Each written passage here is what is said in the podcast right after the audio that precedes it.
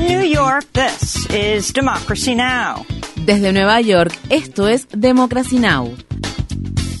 Democracy Now! es un noticiero internacional de radio y televisión que se transmite desde Estados Unidos a través de Internet en democracynow.org. Welcome to Democracy Now!, democracynow.org. Bienvenidos a Democracy Now! en español democracynow.org barra es. El informativo de Guerra y Paz con Amy Goodman.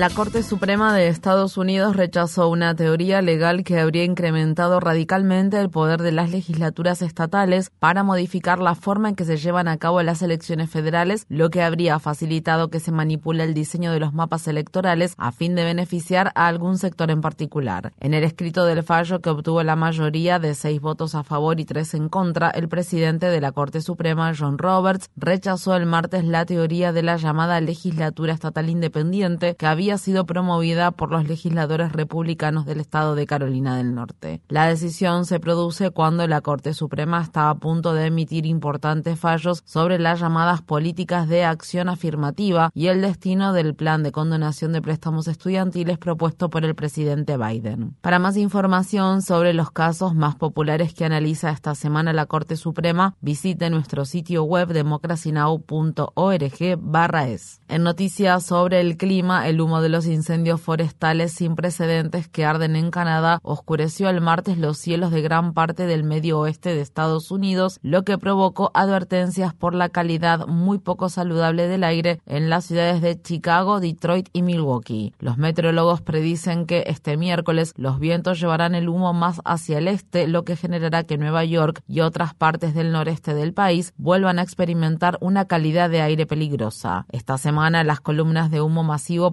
por el empeoramiento de los incendios que arden en las provincias canadienses de Quebec y Ontario cruzaron el norte del Atlántico, lo que provocó que los cielos de partes de España y Portugal se tornaran brumosos. Mientras tanto, este miércoles vuelven a estar vigentes las advertencias y alertas de calor extremo en varios estados del suroeste y sur de Estados Unidos. El Consejo de Confiabilidad Eléctrica del estado de Texas informa que se han alcanzado niveles récord de consumo de energía durante la reciente ola de calor de tres semanas consecutivas de duración, cuyas temperaturas alcanzaron los 49 grados Celsius. El periódico The Texas Tribune informa que este mes de junio al menos nueve reclusos, incluidos dos hombres de unos 30 años, han muerto de ataques cardíacos o debido a causas desconocidas en prisiones que carecen de aire acondicionado. La comunicadora científica Susan Joy Hassel dice que si en este momento se produjera un colapso de la sobrecargada red eléctrica de Texas, habría muchas muertes.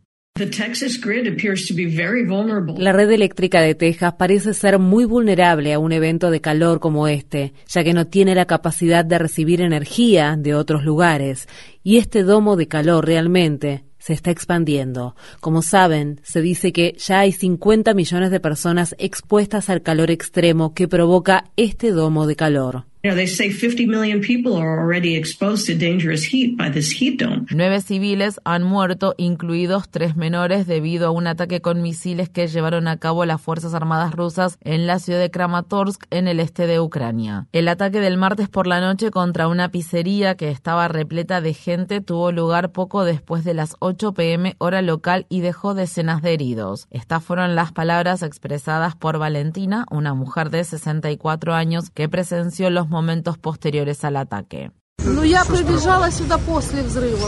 Corrí hasta aquí después de la explosión. Yo trabajo en un café que está cerca. Aquí todo ha desaparecido. No hay nada, ni ventanas, ni puertas. Eso es lo que veo, destrucción por todas partes. Veo miedo y horror en pleno siglo XXI. Ni siquiera sé cómo describirlo. Mi hijo murió en la guerra y ahora esto.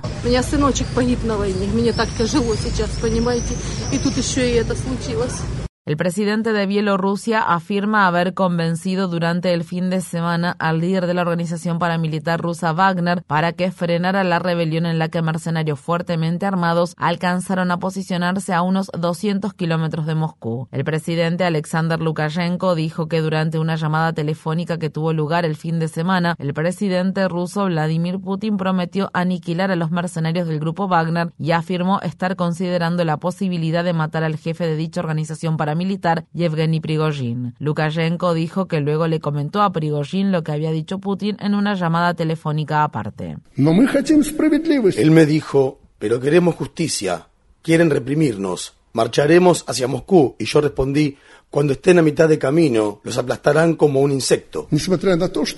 Funcionarios de inteligencia de Estados Unidos le dijeron al periódico The New York Times que el alto general ruso Sergei Surovikin estaba al tanto de que Prigozhin planeaba rebelarse contra los líderes militares de Rusia. El periódico informa que los funcionarios estaban tratando de averiguar si el general ayudó a planear la rebelión de Prigozhin. El martes, el asediado ministro de Defensa ruso Sergei Shoigu, a quien Prigozhin ha atacado por el mal manejo de la guerra de Rusia en Ucrania, apareció públicamente durante la ceremonia que Putin llevó adelante en Moscú para honrar a las Fuerzas Armadas y policiales rusas por la forma en que actuaron durante la rebelión. El gobierno de Biden ha impuesto nuevas sanciones a las empresas acusadas de beneficiarse de las actividades que la organización paramilitar rusa Wagner realiza en África. El Departamento del Tesoro afirma que las sanciones serán impuestas a cuatro empresas con sede en Rusia, los Emiratos Árabes Unidos y la República Centroafricana que realizan actividades relacionadas con la extracción de oro, diamantes y otros minerales que ayudan a financiar al grupo Wagner. Las sanciones fueron anunciadas después de que el ministro de Relaciones Exteriores de Rusia, Sergei Lavrov, dijera el lunes que los mercenarios del grupo Wagner seguirán trabajando en África a pesar de la rebelión del fin de semana pasado.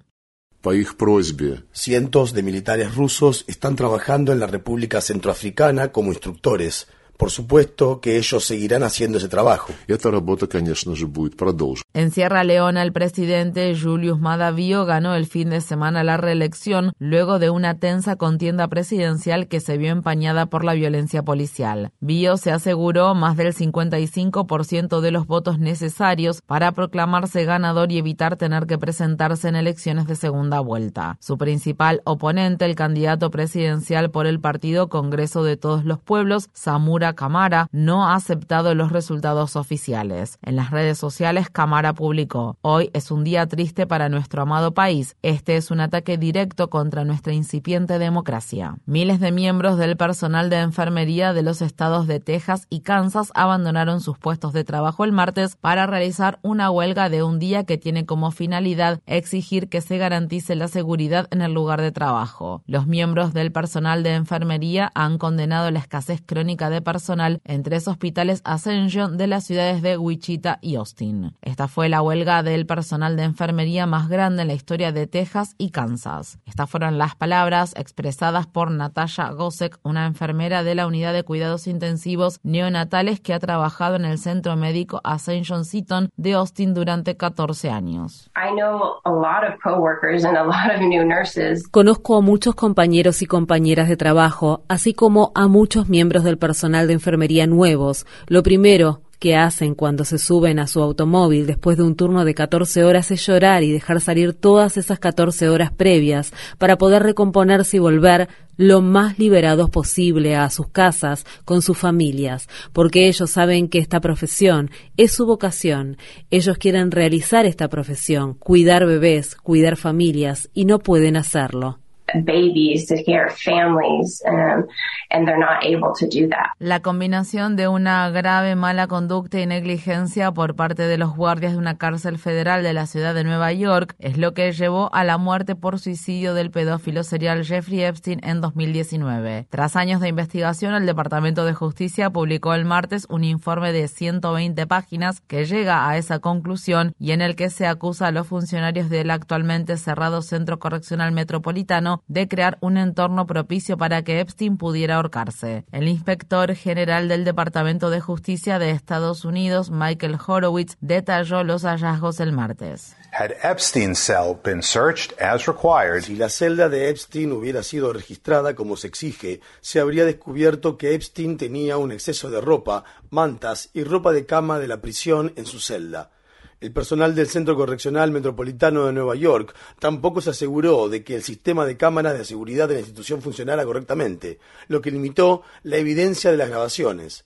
Si bien determinamos que el personal del Centro Correccional Metropolitano de Nueva York tuvo una grave mala conducta, no descubrimos evidencia que contradijera la determinación del FBI de que no hubo criminalidad en relación con la forma en que murió Epstein. That there was no criminality in connection with how Epstein died. En el momento de su muerte, Epstein estaba a la espera de un juicio por la trata de personas con fines de explotación sexual y otros cargos. El medio de comunicación Gotham Mist informa que el Departamento Correccional de la Ciudad de Nueva York planea gastar más de 90 mil dólares en la compra de metralletas de alta potencia para tener una unidad de seguridad de emergencia especialmente capacitada en el problemático complejo carcelario de Rikers Island. Esto se produce después de que el Departamento Correccional de Nueva York recortara a principios de junio unos 17 millones de dólares del presupuesto de capacitación laboral y programas sociales para prisioneros. En Nueva York, el martes se celebraron dos contiendas para elegir dos fiscales de distrito y elecciones primarias para elegir a varios representantes del Consejo Municipal. El congresista de larga trayectoria, Charles Barron, no pudo mantener su escaño en el Consejo Municipal de Nueva York tras perder ante Chris Banks, quien contaba con el respaldo del líder de la minoría demócrata en la Cámara de Representantes de Estados Unidos, Hakim Jeffries. En la contienda que generó mayor expectación, Joseph Salam, uno de los cinco del Central Park que fueron exonerados, se consagró ganador en una disputada puja para representar al barrio de Harlem en el Consejo Municipal de Nueva York. Salam, quien pasó siete años en prisión por ser uno de los cinco adolescentes negros y latinos que fueron injustamente condenados por la golpiza y violación de una mujer blanca en 1989,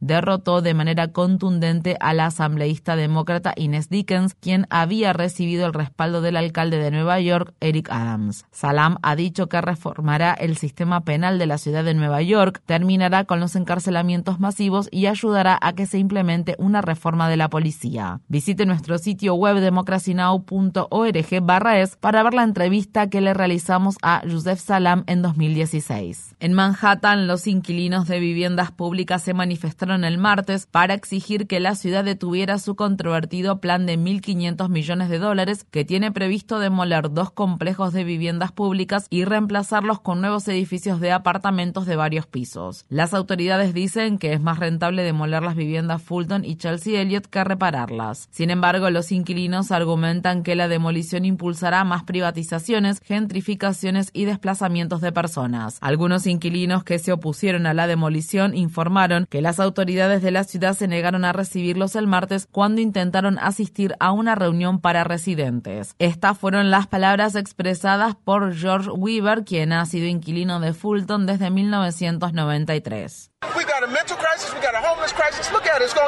Tenemos una crisis de salud mental. Tenemos una crisis de personas sin hogar. Miren, esto va a empeorar si demolemos las viviendas públicas vamos a tener gente durmiendo en las calles por todas partes. Y esto no solo está sucediendo en Nueva York, está sucediendo en todo Estados Unidos.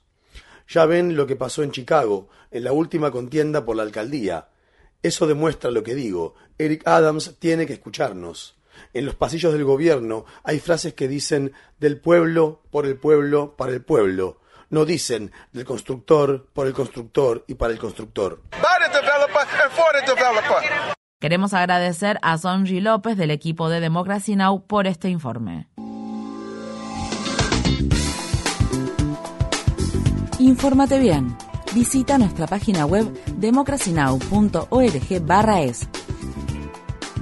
Síguenos por las redes sociales de Facebook, Twitter, YouTube y SoundCloud por Democracy Now! es.